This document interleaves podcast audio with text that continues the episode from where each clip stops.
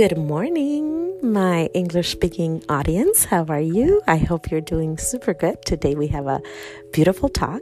But before we start, let me tell you uh, from now on, the Saturday morning podcast will be in English. We're going to have Monday through Friday Spanish podcast and Saturday is going to be in English because we have a lot, a lot of English speaking audience and I need to get to you guys. And last week it was so busy, I couldn't do two in a day. So I will just do one, the English one on Saturday. So wait for me on Saturdays. With that, let's start. Our Father, who art in heaven, hallowed be thy name. Thy kingdom come, thy will be done on earth as it is in heaven. Give us this day our daily bread and forgive us our trespasses, as we forgive those who trespass against us. And lead us not into temptation, but deliver us from evil. Amen. Today we're going to talk about being the light of the world. Have you ever heard a song that goes something like this? You are the light, light, light, light of the world, and you shine, shine, shine all over the earth, shining bright, bright, bright. You are the light of the world. Have you heard that? Well, if you haven't, I highly recommend that cute song. It's from VBS, from Vacation Bible Studies for the Kids. But I learned that song and I love it.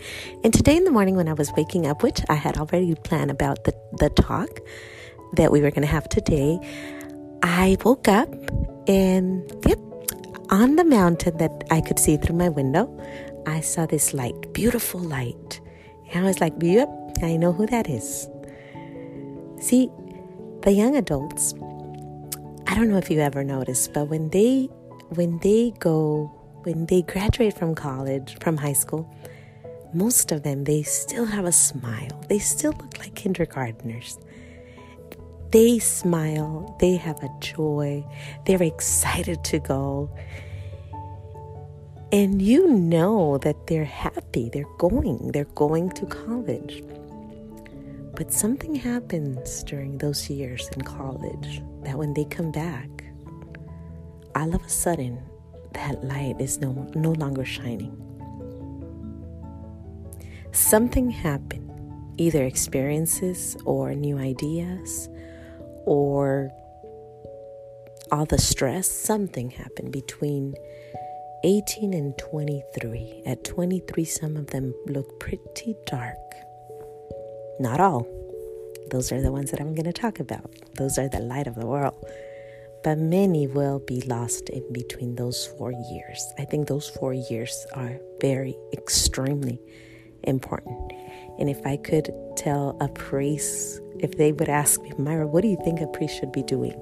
I would say go to colleges, stay in the colleges, be close to those young adults because we lose them. We lose many of them right there between 18 and 22, 23, 24. Why am I talking about this? Because I have a few friends that listen to this podcast and they're going, they're leaving, they're going to college. And I want to remind them how wonderful and special they are. And I want to make sure that before you go, you know that there's a team of us praying for you. There's many of us that pray for college students often. So let me tell you a few things before we continue with this. Have you ever been to a show in, in elementary school where every grade is going to perform?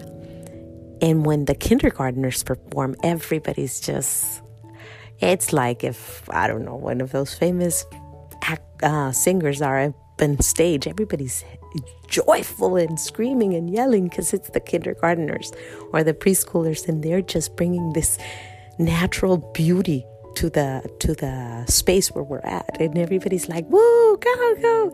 It's just amazing. It's because they're kids. They're little. They're little but they bring this light this joy the older ones do too, but there's something about staying little. And even when you're a grown up, we have to stay little. There's another scene, and it's a beautiful scene that I think every college student should look and should see. Actually, it's a movie. But the scene is when the Lion King tells the baby lion, Remember who you are. Remember who you are. If you remember during those years in college, or even at your place of work, if you're an adult and you're working in places that are dark, remember who you are. You are the child of God. You're little for the world, but you're big in His eyes. You are the daughter or the son of the Queen of Heaven. And you don't walk the way the others walk. We walk the narrow path with our eyes fixed on the cross. They walk on the freeway going to their places, to their bars, to their drink, to the places where they're going to be drinking, where they're going to be having sex and doing all these wild things. We don't walk those paths. We walk different. And if you walk on the little path, in the narrow path, people will look at the light. They're going to turn and say, Where's that little light going up the hill? Where is she going? Why is she not over here? Why is there little light shining in that little mountain? Because you walk different. While they're getting drunk, you might have one drink.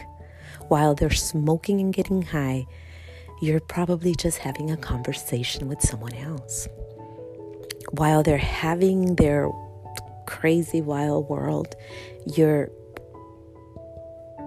maybe meditating on the Word of God you will have to walk different, and that's going to be your cross.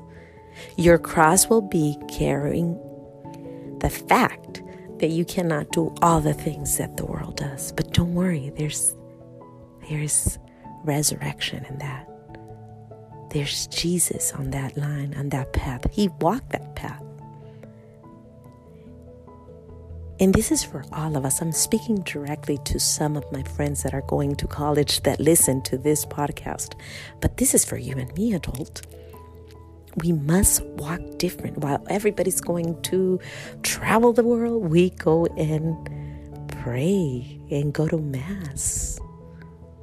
While everybody's doing wild things, we stay close to the sacraments. We stay close to Mama Mary we stay close to the cross. And when they turned back, many years later, maybe you don't even going to notice that you were the light for them, but many years later, they're going to say, When I was in college, there was a girl that used to talk to me about God, or they used to, instead of reading all the things that we were reading, she was reading something about Mother Teresa or or they or she was um she was always trying to do she was always doing something different and that attracted me. I used to see a light on her that wasn't the regular type of thing. You're gonna have an influence on those that are looking like i was looking in the morning and saw a little light up on the hill and said oh there's the light. Be the light Remember who you are and stay close to the sacraments. And I want to give thanks to the Lord today for that beautiful light that I saw in the morning. And I have to share with you, it reminded me of my little friend, Gabriella. And I said, that little girl could be the light and will be the light. And I'm offering this talk especially for her. So I want to pray for her and I want to pray for everyone that is going to college. And I want to say, Dear Lord, Please guide them, protect them. Mama Mary, cover them with your mantle. Guide them. Make sure that they know that you are their GPS, that they are walking the right way, that their path is a little bit different, but that you're there with them.